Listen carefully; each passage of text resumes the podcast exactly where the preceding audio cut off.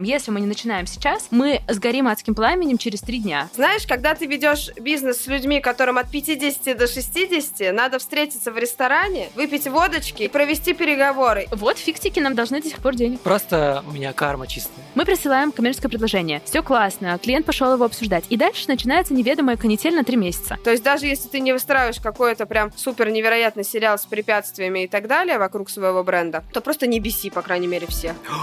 Я вам сейчас расскажу. Caju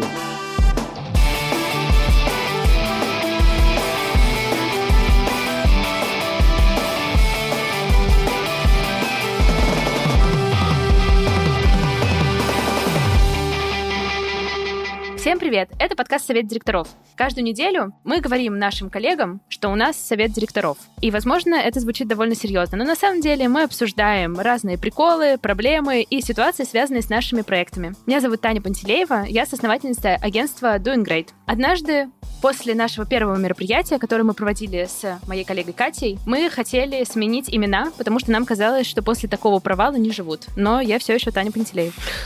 Хорош. Пока что. Ты выжила после провала. Привет, меня зовут Наташа Олина, я хозяйка ларька. Ларек – это школа малого бизнеса. Я и моя команда учим предпринимателей делать свою работу, зарабатывать деньги и не страдать. До этого я как раз 10 лет занималась тем самым малым бизнесом. И что я хочу сказать? Вот из этих 10 лет примерно 5 мне потребовалось для того, чтобы научиться заключать договора со своими партнерами, подрядчиками, арендодателями и так далее, а не не заключать и не делать э, все на доверии, потому что это такие хорошие и приятные люди. Всем привет, меня зовут Саша Младинов, я сооснователь подкаст-студии «Богема». Мы делаем подкасты для крупного бизнеса, блогеров и экспертов. Кстати, этот подкаст тоже сделан нашей студией. А если говорить про договора, то мы у себя в нашем бизнесе первый год, наверное, платили всей команде, просто скидывая деньги на карточку. А потом в какой-то момент к нам пришли налоговая, начала нас тиранить и терроризировать, и даже обвинили нас в каком-то финансировании терроризма. Короче, чуть ли нам не заблокировали все карты. После этого мы, естественно, со всеми начали делать э, договора. Поэтому у меня сейчас в моем бизнесе все с договорами отлично. В принципе, как и всегда. И ты не косячишь, как мы поняли по нашему предыдущему выпуску. Факт. Ну, то есть то, что ты сейчас описал, это не было косяком. Это, это не обязательно было упоминать в предыдущем выпуске про Ну, блин, ну косяки. слушай, да, да, да. пацан, пацан косякнул, пацан исправился, все нормально. Конечно. Не то, что мы, да, Тань? Мы просто, чтобы рассказать эти классные истории в подкасте. Даже иногда думаешь, ну ладно, пусть оно продолжается, будет что рассказать. Если мы относим договора к документам, могу начать со смешной и глупой истории немножечко, так как это моя экспертиза в этом подкасте, и то я начну. У нас уже были к тому времени оплаченные налоги, у нас было ИП, ну, короче, мы уже двигались в сторону осознанности, и а, у нас была коллега, которой нужно было обязательно для то ли для ипотеки, то ли для чего-то, в общем, показать трудовую книжку и показать, что она устроена в каком-то, где-то работает. И она говорит нам, типа, вот, мне нужно это все сделать. Катя говорит, да, хорошо, приноси трудовую книжку. И коллега на следующий день приносит трудовую книжку, Катя берет трудовую книжку, пишет там пиар-менеджер, говорит, держи, все документы готовы, подавайся. И проходит типа недели три, и Катя говорит, э, коллега, первый менеджер говорит, привет, слушайте, тут, тут спрашивают, а кто-то еще знает об этом документе? Типа, вы куда-нибудь данные какие-то подавали? И Катя такая, чего? И так мы узнали, что не все так просто. И нельзя просто устроить человека, написав об этом на листочке, где тебе хочется. Не знаю, почему нам казалось, что так все нормально, что, все нормально и так должно книжка, работать. Это как книга таинств. Да, да, данные сами передадутся. Но когда мы рассказываем эту историю людям, которые, например, там, не знаю, мы собеседовали на ассистента финансового менеджера или кого-то, то люди из этой сферы, они просто орали в голос. Типа, вы сейчас довольно сдержанно отреагировали. Но для людей из финансового менеджмента это просто, Ну просто да. что-то вообще... Довольно А жестко. вы, я смотрю, любите, бешенство. Да. любите под себя копать, да? Вы любите истории в нужный момент рассказывать. Они скорее живут по своим правилам. Типа, у нас все вот так. Нет, мы просто хотим сразу показать, что мы не особо, короче, в этом специалисты. И Сейчас вообще, мы уже Наташа, далеко кто это продвинулись, говорит? Это смотрите. говорит человек, который чеки на, на, на стикерах делает. На розовых бумажках. Я, сохранила, заскринила вчера мем, там э, какой-то чел, значит, нарисованный, написано «Я многому научился благодаря своим ошибкам, поэтому я решил делать еще больше ошибок, чтобы узнать еще больше». Я подумала, господи, это я. У нас вообще одно время не было никаких документов, нам просто писали, и я помню, что скорее мы первое время действовали от потребности, и в какой-то момент нам сказали, присылайте ваш договор. И мы такие, а, договор.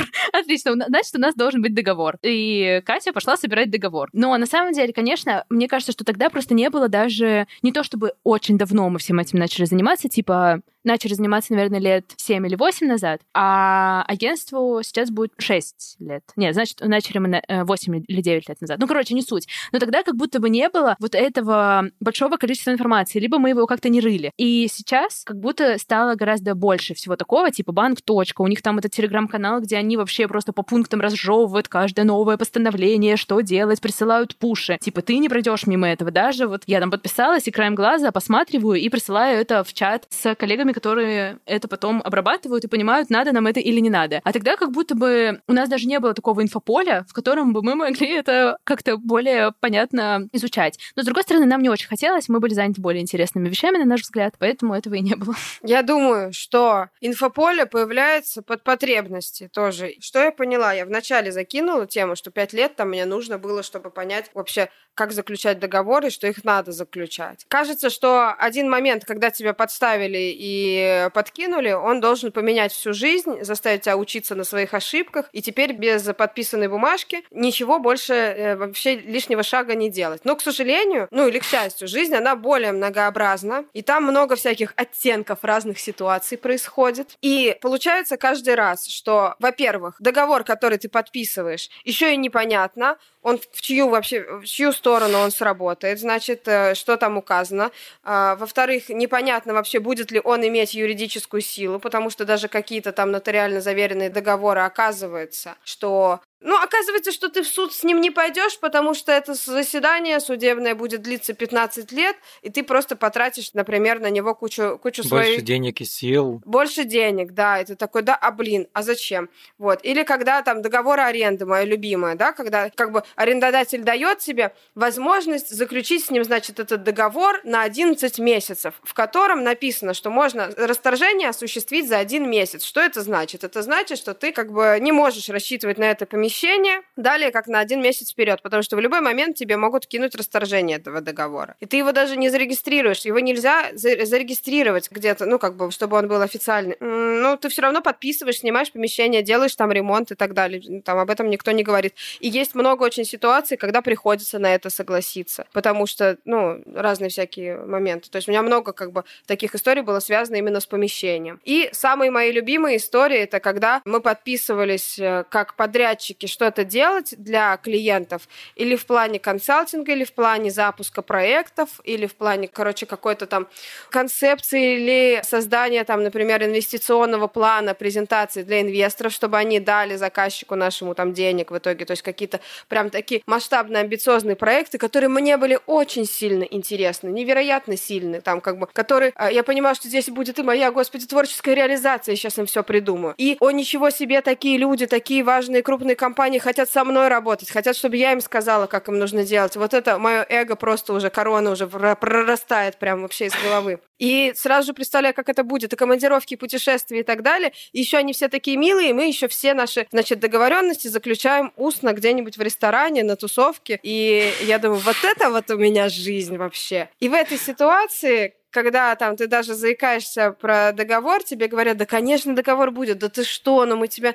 ну, конечно, мы тебя да, не да, кинем, вот это, да ты что? Ну что да, ты, ну да, что да. ты начинаешь? такой, блин, реально, а чё я? Чё, не веришь, что И ли? вот оп, Да. значит, оп, монтаж, значит, и вот эта вот ситуация, когда ты уже работаешь свою работу, уже два месяца ее работаешь, а там какие-то службы, чего-то там до сих пор не могут согласовать этот договор, или кто-то не может тебе что-то прислать, или еще что-то такое, а ты уже начал, потому что еще у всех сроки поджимают. И ты уже работаешь, и у тебя все меньше и меньше как бы этих оснований для того, чтобы на кого-нибудь надавить, потому что ты уже, например, поработал реально пару, пару месяцев. Ты уже в это ввязался, ты уже ввязался, начал это да. делать. Но мне просто конкретно с нами проблема в том, что мы занимаемся продвижением и какими-то креативными штуками. услугами. И, Креативные и штуками. И когда к нам приходит клиент, чаще всего у него же все горит или сгорело еще три дня назад. И с одной стороны есть вот эти истории, нам нужно заключить договор, нам нужно сделать все документы, но на стороне клиента это никогда не бывает быстро. И на нашей стороне тоже это не очень быстро, потому что пока наша юристка проверит документы, пока это все, ну, короче, это не быстро. Но при этом мы знаем, если мы не начинаем сейчас, мы сгорим адским пламенем через три дня. О. И, ну, типа, нам лучше начать сейчас, Короче. Ты говоришь, как мой бизнес-партнер. Да, но иначе нам будет больно потом и нашей команде. И потом я приду к команде, и, типа, это просто реальная ситуация, которую мы не можем глобально разрешить уже какое-то время, потому что, условно, например, к нам приходит клиент, сейчас приходит клиент, заполняет бриф, все классно, рассказывает, все супер. Мы присылаем коммерческое предложение, все классно, клиент пошел его обсуждать. И дальше начинается неведомая канитель на три месяца. Когда клиент говорит, нет, давайте поправим, потом мы поправим, потом это, они говорят, давайте посмотрим договор, мы смотрим договор, потом наши все смотрят Короче, это все длится, длится, длится, а потом они говорят, ой, надо начинать сейчас. И получается, что проблема оказывается в том, что мы, типа, к этому очень долго готовились. Вот у нас договор там, вот мы его наконец-то подписали, но проблема в том, что пока мы ждали, что мы подпишем договор, все сгорело так сильно, что мы приходим к команде, и у команды просто мемы с людьми, у которых нет нервной системы больше. Потому что им нужно сейчас рвануть и фигарить все вообще в, в огромных э, масштабах. И поэтому мы говорим, так, давайте тогда запараллелим. Но, конечно, у параллельных процессов тоже есть большие минусы, потому что клиент может сказать, ой, мы что-то передумали, мы ничего не будем, извините, пожалуйста, до свидания, пока. И мы снова мемы с людьми с безнервной системой. Типа, как будто бы мы в любой ситуации находимся в этой, в это оказываемся. И сейчас мы уже с разных сторон пытаемся подложить себе там соломку тут, здесь, такие, ну вот, а вот здесь, а вот тут. И как будто вот в нашей сфере конкретно мы пока что не нашли какое-то решение, которое под, нам подходит, потому что мы не можем не брать эти проекты, потому что нам они интересны, потому что нам нужны деньги, потому что они приходят реально с такими сроками, потому что никто не приходит и не говорит, нам нужно через три месяца будет что-то сделать. Скорее всего, они приходят и говорят, нам нужно через месяц. Это лучший случай, Это лучший, да. хороший. Да, нам все подходит. Слушай, я тебя слушаю, на самом деле, его очень похожая история. И не зря мы, на самом деле, когда строили свой бизнес, мы думали, что типа, окей, студия подкастов это что-то новое такое, типа, вау, на кого нам смотреть, как нам понимать, как нам это все делать. И по факту, наверное, действительно ближе всего это вот как бы СММ-агентство, потому что процессы примерно похожие, задачи примерно похожие, но к тому, что клиенты тоже приходят и говорят, там, нам нужно, типа, запуститься через как можно быстрее. Можно вот за полмесяца или за месяц. Еще мне нравится, когда говорят вчера, когда заказчики считают, так что они это прям такая не говорят смешная, вчера. смешная шутка. А, шутка, шутка, все, я понял. Смешная Такие шутка, тоже, знаешь, естественно, есть. Ну, да. конечно, вчера. Так ты что ты делал вчера? Что ты делал позавчера, тебе надо было вчера? Ты, ты почему ты считаешь, что это смешно? Первый год мы работали вообще тоже без договоров, ну там, может, чуть меньше года, но мы работали без договоров, и такая же ситуация, когда, ну, условно, нам сказали, скиньте свой договор. Но мы, короче, не растерялись и сразу написали, а вы пришлите свой, там, типа... А вы пришлите свой, это Да. вечная игра в почте, я постоянно на нее смотрю. Они присылают свой, мы там как-то его заполняем. И потом, ну, у нас было вот как раз э, там за первый год, мы там два крупных клиента у нас было, мы с ними заключили вроде какой-то договор на их условиях, а потом мы ждали от них деньги еще целый год. И после этого мы с Сашей просто решили, что нет, так больше типа не может продолжаться. И после того, как я рассказывал в прошлом выпуске, что вот мы как бы влетели на эти на превышение самозанятости, мы тогда как раз нашли классного себе наконец-то бухгалтера-юриста. И вот с тех пор мы начали, э, во-первых, разрабатывать свой договор, во-вторых, разрабатывать свои какие-то условия, и про это я еще на самом деле чуть попозже расскажу. Но, короче, я считаю, что это вообще, чем раньше вы начнете этим заниматься, тем лучше для вас. Короче, такая еще история, что ты как бы начинаешь входить в чужое положение и начинаешь все это просчитывать наперед, эти ходы. Я помню абсолютно на одном проекте мы там открывали, значит, заведение большое. И там у нас был подрядчик, э, дизайнер и еще куча разных других подрядчиков. И мы тоже как бы сами по себе были подрядчиками, которые занимаются запуском этого проекта. И как-то мы вышли, значит, за какие-то пространственно-временные рамки и рамки отношений с нашими заказчиками в такую ситуацию, что мы как будто мы уже как будто все братья, родственники, друзья и так далее, и поэтому нам не платят вовремя нашу зарплату, потому что сейчас деньги еще не пришли, потому что мы уже настолько близки, что нам можно Потерпите. рассказать эту историю, как бы погрузить нас во внутренние все вот эти вот, значит, какие-то переживания и объяснить, что, ну, понимаете, сейчас там что-то задерживается, где-то кто-то от инвестора, у них там кто-то ушел в отпуск, нам не отправляют, у нас пока нет этих денег, мы вам их обязательно заплатим, пока поработайте так, а как только будут, мы вам заплатим. И мы такие, да-да, конечно, все вместе входим в это положение, О, блин. обсуждаем, Грустно признавать, но мы были такими людьми.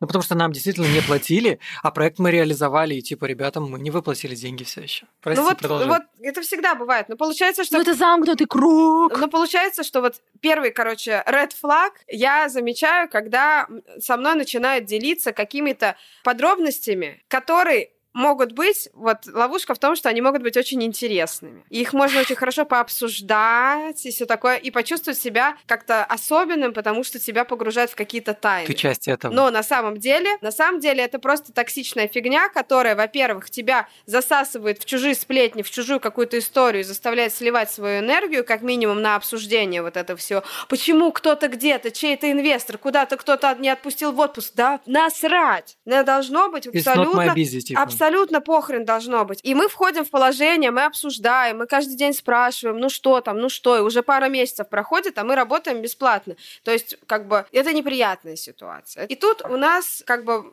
так как мы посвящены во все дела, происходит, значит, такое, что дизайнеру как раз подошло время, чтобы дизайнеру заплатили следующий платеж по его договору. И ему не платят. И он говорит, типа, я не буду. То есть не он говорит, а нам передают, что надо срочно откуда угодно достать деньги на следующий платеж дизайнерскому агентству, потому что они не будут работать. То есть они сказали, что окей, ну, типа, мы понимаем, у вас какая-то ситуация, но как только вы нам заплатите, мы продолжим работу. Мы будем тогда заниматься другими делами, мы не будем заниматься этим проектом, пока вы не заплатите, это у нас есть договор. Вот это классные принципы, на самом деле.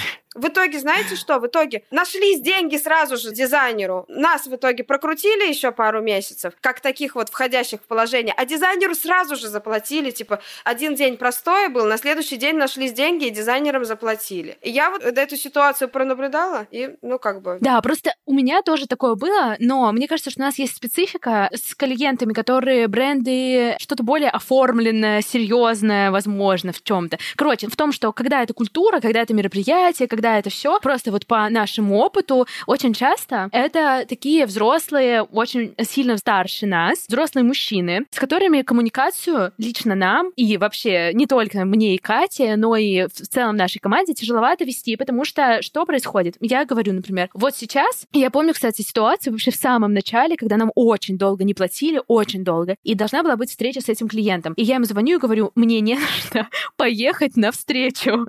Присылай деньги, я не могу поехать. Ты нам не платишь 500 лет, у меня реально нет денег. Ну, у меня были деньги поехать, но для красивого словца я подумала, что типа, блин, ты зовешь меня на встречу, мне нужно на нее приехать, мне нужно чем-то платить за дорогу. Вот. И он говорил, Таня, не манипулируй. Это что такое? Или следующее, типа, Таня, а вы наши, наши билеты плохо продаются. Это значит, что вы плохо работаете. Жестко. Это манипуляция. Это манипуляция. Это же манипуляция. Это встречная манипуляция. Конечно, это манипуляция. Конечно. Типа, и не я начала, типа, говорить, я не приеду, пока ты мне не оплатишь, у меня нет 60 рублей на такси. Типа, это, о, на метро. А это просто, типа, вот, ну, Ой, такой ход без беседы. Господи, у меня такое же было, только я на самолете в другой город полетела на переговоры, когда мне сказали, хочешь обсудить, почему мы тебе не платим? Да, это что такое вообще? Приезжай вот э, такого-то числа в такой-то город Наташ, прилетай. прости, а ты с какого года ведешь бизнес? У вас там зума еще не было тогда? Знаешь, когда ты ведешь бизнес с людьми, которым от 50 Ладно, до серьезный- 60, серьезный от бизнес. 50 до 60, надо встретиться в ресторане, выпить водочки и провести Они не верят во все это виртуально. и провести переговоры. Иначе, да, иначе ничего не, не, не, не срастется. Ну и вот эти аргументы, они меня, ну, довольно прибивают. Во-первых, потому что я ненавижу, когда со мной так разговаривают, и моя реакция, как человека, который вообще с которым никогда так никто не разговаривает, в целом у меня в окружении никто так не разговаривает, мы с коллегами никто никогда так не... Ну, короче, это невозможно, поэтому меня это убивает. И как бы следующее, что я делаю, я плачу на встрече, и это как бы понятно, что это вообще просто фаталити. Типа, я еще виновата, что мне не платят, понимаете? Я осталась крайне еще. Типа, я говорю, пожалуйста, пришлите нам наши копеечки. И особенно, когда эта ситуация была вот в таком большом масштабе, это был, э, блин, огромный проект, который мы вели, нам платили за него просто две с половиной копейки на все агентство. И я еще виновата, я еще плачу на встречах, я еще не могу поехать, у меня мало денег, и я думаю, блин, я что, собака? Вообще, что происходит? Ты кошка, Таня, ты кошка. Ты летучая мышь. Сейчас я кошка. Но тогда, но тогда это было ужасно. И из этой ситуации очень сложно выбраться. И я просто для меня это вообще... Сейчас я понимаю, что, конечно, это меня много научило. Мы там столько, столько всего прокачали, все такое. Но в моменте это просто ужасно. И выбраться из этого очень тяжело. Блин, вот. звучит грустно, да. Ну вот я не плакала, но я вот э, чувствовала как бы вот свой рост вот в этих вот переговорных делах. Во-первых, ты действительно не начнешь расти, ну как бы вот в области переговоров, пока не начнешь постоянно проводить эти переговоры. Я просто уже потом начала готовиться и так далее. Раньше как происходили, значит, мы, наши первые переговоры. Мы пришли с Димой такие, значит, у нас арт-пространство, и у нас какой-то, у нас там типа комитет по молодежной политике хочет арендовать нашу площадку для какого-то, значит, мероприятия, что-то такое. И мы такие, так, это комитет, значит, они, у них есть деньги, и мы пойдем сейчас, мы типа не будем им бесплатно давать, им нужно реализовывать бюджет, мы пойдем на встречу. Мы сидим такие серьезные на встрече, и они говорят, сколько стоит аренда вашей площадки? Мы такие, я такая, 100 тысяч. Они такие, ну, давайте подешевле. И Дима рядом такой, хорошо, 50. Я такая, вот это курсы курсы ведения переговоров за 50 тысяч. То есть мы могли сказать 95, но мы сразу сказали 50. Потому что ты хочешь побыстрее выйти из этой ситуации в момент, когда происходит какое-то давление. Ты хочешь просто, да. просто уже все равно, ты хочешь сам доплатить, чтобы просто выйти, перестать это испытывать. Вот это первое, что я поняла. Второе, хочется оставаться такой на волне дружеской, на хороших отношениях, на вот в этом всем. И когда на тебя начинает поддавливать человек, ты начинаешь соглашаться немножко, чтобы просто сгладить эту историю, чтобы ее не перестать переводить в конфликтную. Хотя, если со стороны посмотреть, то получается, что человек не боится перестать а тебе нравиться, а да. а ты боишься, да. Я вот и много переговоров у меня вот так вот происходило, что я уже готовлю все аргументы, разные ветки, прям как будто я программированием занимаюсь. Так, если они скажут то, то я отвечу Диктофон это. уже подготовила, записывать Диктофон встречи. на прошлый, да, в прошлый раз я рассказывала, да, что диктофоны, ну вот как бы, диктофон это чтобы после анализировать, а значит в процессе нужно, нужно подготовиться вот эту Ты сделала ошибку в слове шантажировать. Ой, просто. Ну, короче, я понимаю, что я максимально подготовленная. То есть я по принципам, знаете, вот эти все логика, аргументы, еще остальное.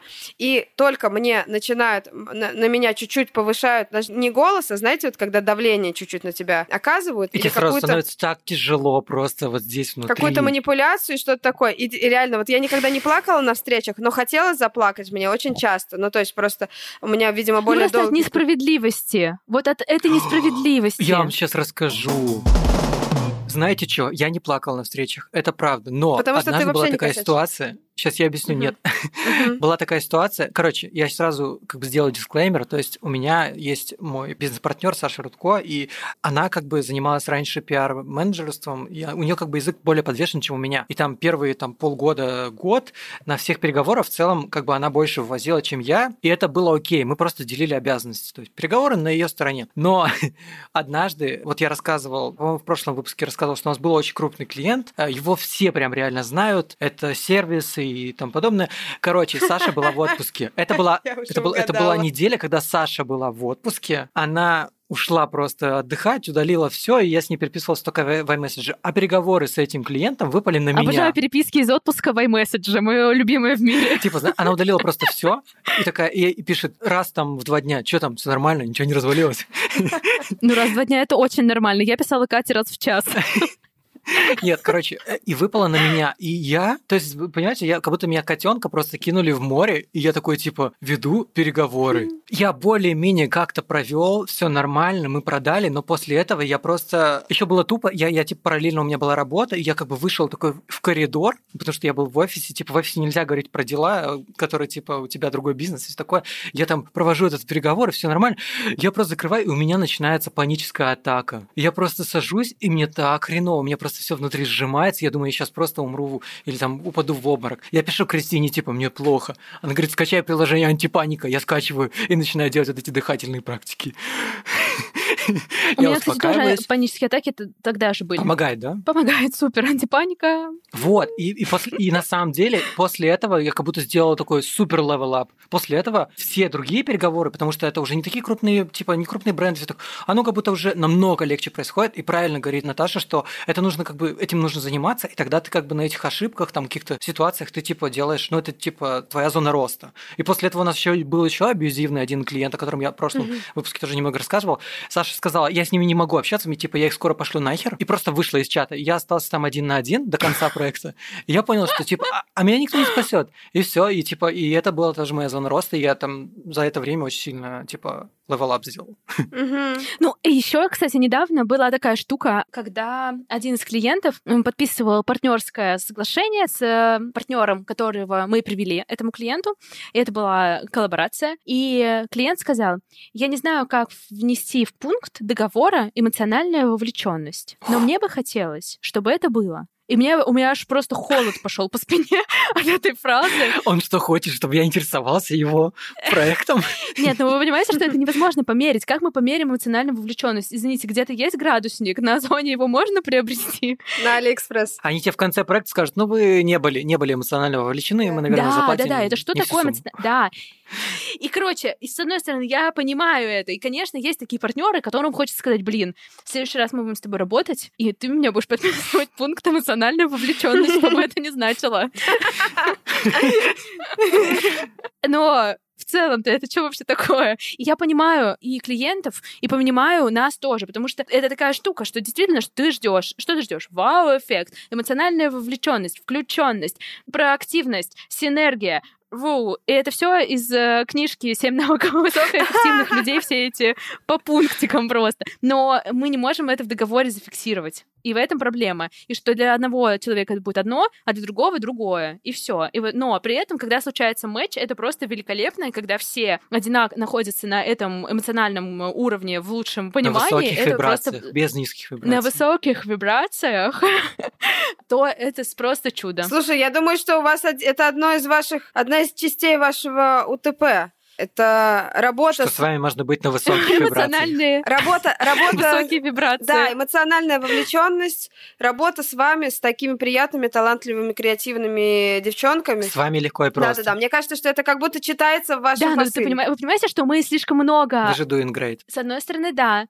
но с другой стороны, типа, это очень много обещаний. Типа, мы такие, да. doing great, и один факап, и мысль следующая любого человека, ну, что-то что-то не great. Что-то не great. Что-то не great.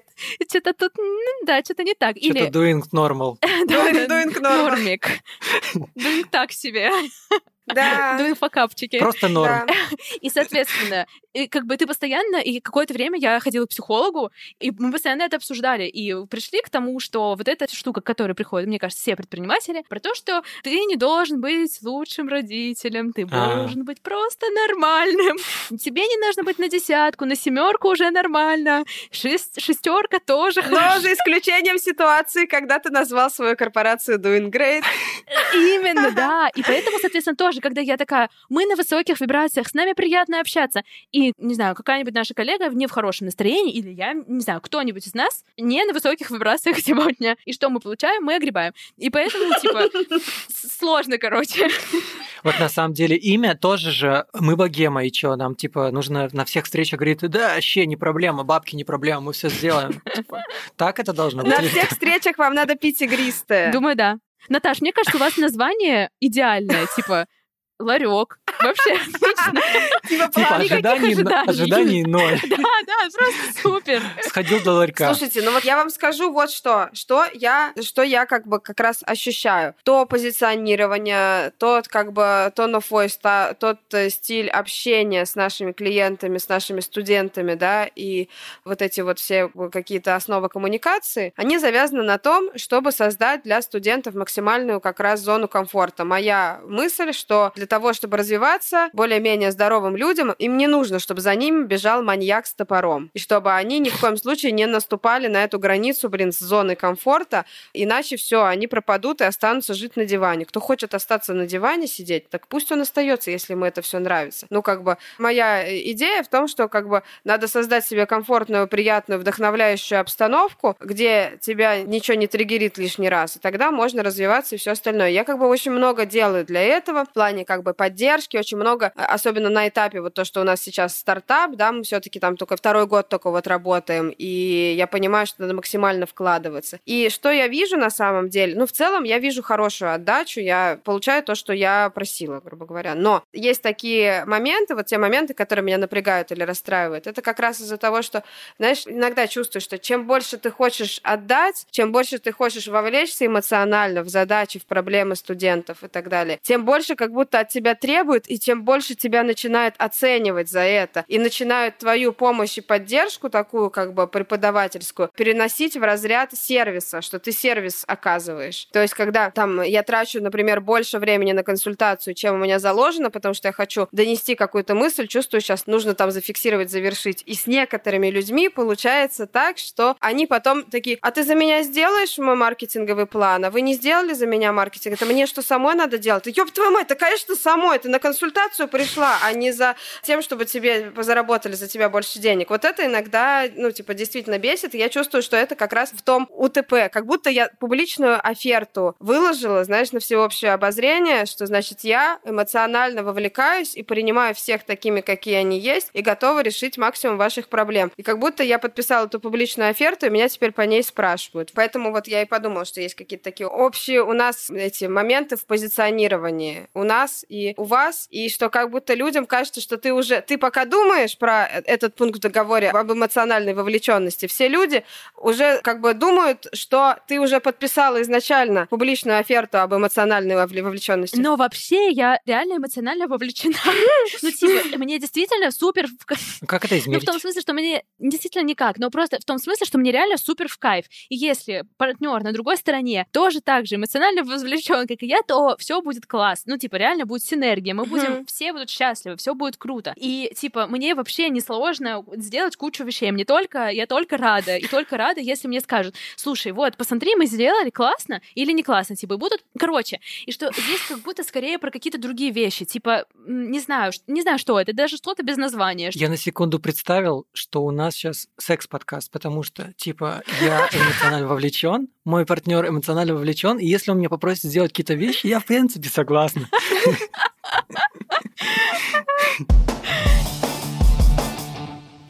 Знаете что? Вот, вот, короче, хороший пример, почему в ресторане или в кафешке никогда нельзя, если у тебя ты случайно там, типа, у тебя остались какие-то остатки из заготовок, никогда нельзя случайно положить человеку больше. Например, ты делаешь молочный коктейль, и у тебя показана вот такая граммовка, и ты сделал, и у тебя осталось больше, чуть-чуть. Ты ни в коем случае не можешь налить гостю, сделать гостю больше коктейля, чуть-чуть ему посыпать чем-то, если у тебя остается. Если у тебя есть такое вдохновение сейчас, например, что ты такой, боже, у меня еще есть маршмеллоу, я еще маршмеллоу положу. И долью чуть-чуть побольше. И шоколадной стружкой. Потому что он придет и скажет, хочу опять. Да, не, не тяни, давай, расскажи, почему. Ну, потому что в следующий раз ты ему не дольешь, и это будет разочарование. То есть он воспримет то, что ты ему сейчас сделал классно, как норму, и все остальное это будет отхождение от нормы. И он еще пойдет и всем расскажет. Подожди, а как же совет, типа, делай столько, сколько можешь, и даже чуть-чуть больше? Вот, вот этим вот это заключ... Ну, не в ресторане. Нет, нет, э, ребят, совет, делай столько можешь, и сколько, и, и даже чуть-чуть больше, он оборачивается тем, что с каждым разом у тебя все больше и больше спрашивают, с тебя больше и больше требуют. От тебя спроса больше. Да. Поэтому вывод, что обговорили, то и делайте. Блин, ну на самом деле меня это вгоняет в депрессию. Вообще, в целом, наш подход и что мы транслируем, там, и что мы в команде обсуждаем, что мы, нам хочется сделать больше, чем мы делали до этого. Нам хочется сделать вау-класс. Поэтому, если мы не пообещали клиенту, например, сделать какой-нибудь, не знаю, классный инфоповод и классный креатив, но в процессе обсуждения у нас родилась идея, И мы такие, ну нет, на тарелку инфоповодов не положим. Нет, нет, не смотри, смотри, как инфоповода не было. Как решается эта ситуация? Как решается эта ситуация даже с коктейлями, даже с чем угодно? Проблема-то не в том, что вы дадите человеку больше, потому что всегда хочется дать больше, если есть такая возможность. Не допивать этот коктейль, если тем более, что ты даже его не хочешь, понимаешь, а положить человеку. Но как бы надо сделать, в крайнем случае, если ты хочешь дать человеку больше, надо сделать так, чтобы человек понимал, что он сейчас получает сверх обещанных договоренностей, что то, что сейчас делается, это не норма, это как бонус, как подарок, как э, ваша, ваша эмоциональная вовлеченность, как бы это находится, это находится в разделе повезло. И можно дать человеку больше, посыпать им маршмелками и подойти и сказать, слушай, у меня тут были маршмелки, я специально для тебя, потому что ты такой симпатичный, еще посыпал. Никому не говори, будет наш секрет. Понимаешь, у человека любимый, любимый официант появляется в заведении. Человеку сказали, что он симпатичный, человеку дали лишние маршмелки, и он понимает, что маршмелок в следующий раз не будет, и не расстраивается. Вот в этом прикол. Еще я читала недавно исследование про то, что, короче, лояльные клиенты становятся еще более лояльными после того, как происходит факап, и ты его клево отрабатываешь. И что многие, например, видя, как какой-то бренд классно отрабатывает свой факап, становится к нему лояльнее. И mm-hmm. это работает, типа, круче, чем просто крутые проекты бренда. Смотрите, почему так получается. Во-первых, это вот этот вот хваленый storytelling и вот эта вот вся э, сериальная движуха, когда даже если у тебя есть бренд, чтобы заинтересовать людей смотреть за тем, как развивается твой бренд, нужен какой-то путь, нужна какая-то цель, и нужны препятствия на пути к этой цели, и нужны еще рядом пара тройка каких-то друзей, типа брендов, с которыми ты коллаборируешься, значит, и которые отсвечивают какие-то твои качества, которые ты сам не в состоянии или не в ресурсе отсветить. Вот. И как бы в рамках этой истории действительно очень хорошим является поводом это какой-то негатив и отработка этого негатива. Во-первых, ну просто интересно смотреть. Привлечение внимания. Раз. Классно. Второе. Все ждут каких-то косяков, и все знают, что у всех есть какие-то косяки. Поэтому, если ты вообще не говоришь про какие-то косяки, значит, никто не знает. Если бы мы знали, что это такое, да, мы не знаем, что это такое, скорее всего, у них точно есть, просто они не рассказывают. И неизвестность всегда а, дает почву для, для каких-то размышлений. То Домыслов. Есть, да, это во-вторых. А если ты видишь, что какой-то косяк произошел, его обсудили все и рассказали, как его решили, то значит кажется, что о, во, все, я знаю про их косяки, и сразу кажется, что больше других косяков не существует. Ну, то ну, есть... ничего, их еще много. Спойлер, нет, существует. Но с точки зрения зрителя кажется, что других косяков Конечно. не существует, как будто ты уже о чем-то узнал, секрет, и тебе как бы полегчало. Ты галочку в этом плане закрыл. И, короче, зависть. Ну, то есть всех бесит, когда у кого-то просто все хорошо. Нет никакой так драмы. То есть даже если ты не выстраиваешь какой-то прям супер невероятный сериал с препятствиями и так далее вокруг своего бренда, то просто не беси, по крайней мере, всех. Еще одна история про документы и немного про фиксиков. А, мы я не стесняюсь назвать этого клиента, потому что мы все еще ждем от него 50 тысяч рублей, и я понимаю, что этого никогда не случится. У нас был договор, у нас было все подписано, у нас все было классно. Мы занимались продвижением ледового шоу «Фиксики», и до этого мы занимались у этого же клиента проектом «Дракула на льду». И с «Дракулой на льду» все было класс. Он на льду пил кровь? В том числе, конечно. И у меня есть фотка, где я около гроба сижу. Вообще, было все очень интересно. Слишком мрачно. А, с фиксиками дело как-то вообще пошло куда-то не туда. И, короче, вот у нас был договор, у нас все подписано, и они просто говорили ща, ща, ща, ща, ща, ща, ща, ща, ща, ща, ща. И вот, знаете, прошло, ну, типа, реально уже 4 года или что-то такое. Этот человек... Причем он сказал, что Таня, ты точно не получишь деньги после того, как я написала пост у себя в ВКонтакте, и я поняла, что это бессмысленное действие, но в тот момент меня просто это дико вообще злило.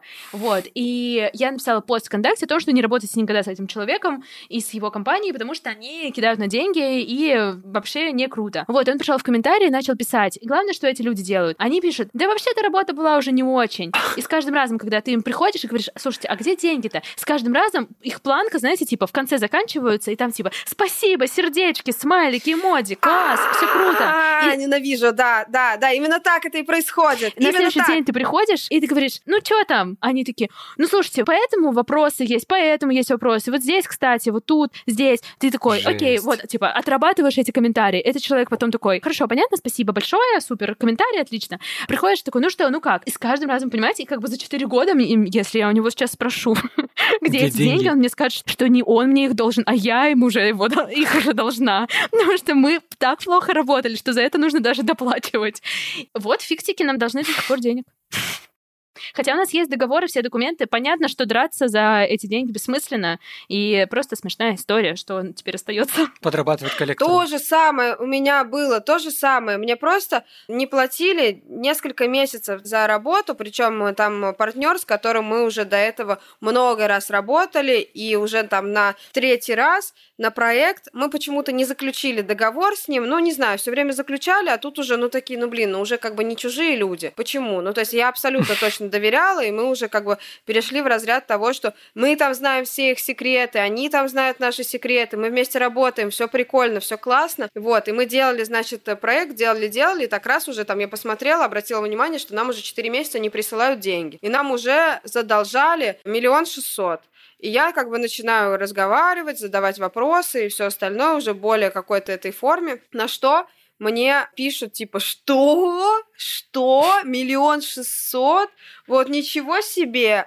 Вот вы ведете себя, как будто вы бандиты из 90-х. Надеюсь, вы не будете бегать за мной с паяльником и все остальное. Я такая, в смысле, я просто назвала цену сумму, на которую мы договорились. И дальше, короче, начинается, дальше молчит мой партнер, заказчик работы и так далее. С утра я просыпаюсь, а он ночью написал мне в WhatsApp огромное сообщение, в котором было сказано, что, значит, та работа вообще-то, которую мы сделали, не полет орла, и не стоит она этих денег вообще. Если хотите, типа, поговорить про то, сколько вообще она стоит, и что если хотите, чтобы мы вам что-то заплатили, то там прилетайте, значит, на самолетике вот в такой-то день в другой город, мы там встретимся и проведем переговоры. Типа максимально некомфортная для меня ситуация, чтобы я летела, чтобы я еще тратила на это деньги, там, и чтобы я чужой некомфортной Ну обстановке. ты взяла и полетела. Но я попросила их оплатить мне билет, они мне оплатили билет, но я полетела. Я думал, ты на орлах полетела, знаешь? На как, орлах, типа, да. Ну, там, «Властелин- ну. Доказать, что это все-таки полет. На своей работе я полетела, чтобы доказать, что это полет орла, и на ней можно лететь. Ну, короче, смысл в том, что действительно, когда человек сам что-то, короче, забыл, сколько он тебе должен платить, или посмотрел, что за такое время накапало очень много денег, и не хочется, очень жалко платить, особенно когда все сделано уже. И начинают придираться к работе, хотя ты лучший был всегда, ты был звездочка, супер, чудо, праздник, восторг. Подарок Единственный судьбы. в мире, подарок судьбы, да, да, Эмоционально да. вовлечена. И потом раз, когда вопрос, типа, «А можно денежку, пожалуйста, сразу не полет орла. И у меня такое было разочарование. Я, конечно, была молодая, там, типа, это было несколько лет назад. Я сейчас более, конечно, такая циничная женщина. Вообще никого не впускаю в свое сердце. Но тогда я такая, ну как же так, как же так? Мы же столько пережили, столько проектов делали вместе, как же так? Слушай, Вот, ну если он тебе написал ночью, возможно, все-таки его коробило, что он должен столько денег, и он как бы думал, как бы слететь, как бы, и напустил на тебя свои низкие вибрации. Низкие вибрации, да, да, низкие вибрации. И что в итоге, он заплатил или нет, я не поняла? Нет. Жесть. А, договор и все такое, это было бессмысленно. Не было договора тогда. Я говорю, что А, не было блин, договора. всё, я поняла. Они как нормальные пацаны чисто на руках договорились. на руках договорились, просто до этого мы там, типа, все всегда было хорошо, и там было резко, срочно, надо было делать, и просто как будто, ну, типа, как будто это вот, ну, такая, знаете, вот эта слабина, знаешь, когда все хорошо идет, все идет супер, и еще первое, как бы, время нам платили, четко вовремя и так далее, и казалось, я как будто, мне почему-то ошибочно казалось, что я всех расстрою и обижу своего, значит, заказчика, если я вдруг приеду, пришлю этот договор и заставлю его подписать. Факт. Мне казалось, все расстроятся. Ох, Это, кстати, абьюз. Если вам кажется, что ваше нормальное действие приведет к тому, что человек расстроится, это абьюз. Если вы ждете, типа, ой, мне надо согласовать что-то с моим партнером, но, возможно, он сейчас не в том настроении, и его расстроит то, что я отвлекаю его от своих там переживаний и так далее. Вот это сразу, вы в абьюзе, значит. Дальше, отвлекаю его от того, что он должен мне дать дальше денег. вас кинут, блин, на миллион шестьсот сразу же. У меня есть еще один клиент, клиент, который тоже, который всю, вообще, мне кажется, всю семью свою уже, блин, угробил, лишь бы не платить. Причем там тоже, типа, знаете, осталось 50 тысяч. Ну, серьезно? И он каждый раз, я ему говорю, ну что, как дела? Типа, он такой, я в больнице. Я такая, да блин. Потом, значит, у меня бабушка умерла. У меня корона. Да, да, корона, конечно. Сто раз уже. А, бабушка умерла, жена в больнице, ребенок родился. Вот ребенок, кстати, он пока ребенок держится. Одна... Скажи, как раз мат капитал придет. Не переводи 50 тысяч. И все, и вот и то же самое, он тоже начал писать, и, в общем, все скатилось к тому, что работа была отстой, и она недостойно оплачивается. И это, кстати, тоже культурные проекты. Но понятно, что просто у нас было больше их долгий период, поэтому такой срез, вероятно. Но, короче, вот эти ребята с своими концертами там, вот есть там кое-кто, кто 50 тысяч торчит. Ой, девчонки, слушаю я вас и думаю, вот у меня еще не было ситуации, когда нам сказали, что ваша работа столько не стоит. А знаешь, кто-нибудь должен сейчас появиться такой через год? Такой, слушайте, я переслушал. Ну, что-то вообще не полет орла. Верните бабки, да? Надо как-то, ну, блин, извините. Нет, ну, нам, вот, нам были такие ситуации, что нам не платили, но это было, типа, сугубо ситуации... Вот, типа, первая ситуация из-за того, что один большой бренд тупо развалился, там, санкции, бла-бла-бла, а второй тоже начались финансовые перетрубации и бла-бла-бла. То есть, но в целом, слава богу, нам везет. Я не косячу, бау. Ну хорошо, что хоть Или ты просто что-то не договариваешь. Просто у меня карма чистая. Вам надо почистить карму, видимо, я не знаю. Так, ребят, нам еще нужен философский вывод или он в целом уже у нас был? Я не поняла. Философский вывод от Наташи. В общем, что я думаю? Что я думаю по поводу партнерских отношений, договоров, договоров и договоров, договоров и всех вот этих вот разных э, бумажек. Все, все равно. Поправьте нас в комментариях. Договоров. Мы загуглили все равно все складывается и основывается на личных отношениях. И договор, в первую очередь, как я понимаю, как я выяснила из своего опыта, это такой момент, который вот эти личные отношения позволяет гораздо проще, гораздо легче регулировать. Потому что не стоит думать, что вам любой вот из этих договоров, которые вы заключаете, поможет, я не знаю, где-нибудь в суде. Но эта договоренность, сформулированная эта договоренность, позволяет как раз до суда не добраться, позволяет позволяет гораздо проще провести переговоры, потому что если человек говорит что-то вам в аудиосообщении, пишет в почте, пишет еще где-то, это как будто имеет все равно меньшую ценность, чем если человек это распечатал и подписал. И вот это основная цель и основная задача договора, который вы заключаете между партнерами, между своими там какими-то заказчиками, клиентами и партнерами. А все остальное это уже ваши личные отношения, то, как, насколько сильно вы не боитесь этих людей, насколько сильно вы готовы отстаивать свои границы и все зависит от границы, от и границ и возможностей, и от э, целей и так далее. И помните лайфхак. Вы, наверное, в суд не пойдете, но если кинуть досудебку, то дела решаются куда быстрее. Или нет. Нам нужны ваши комментарии, понимаете? Мы тут э, не договорили, мы поняли, что эта тема может занять действительно 28 часов разговоров. Пишите, пожалуйста, нам в отзывы в Apple подкастах о том, какие у вас были реально случаи с договорами, с договорами, даже, ну, типа, какие-то позитивные моменты. И даже с договорами. И даже с договорами. И подписывайтесь на нас на Яндекс Музыке и ставьте лайки. Тогда вам будут приходить уведомления о том, что мы рассказали снова какие-нибудь странные истории. Да! А Саша снова не покапил. На этом все. А, я напоминаю, что с вами были мы. Меня зовут Александр Младинов. Меня зовут Таня Пантелеева. Меня зовут Наташа Олина. Всем пока. Пока.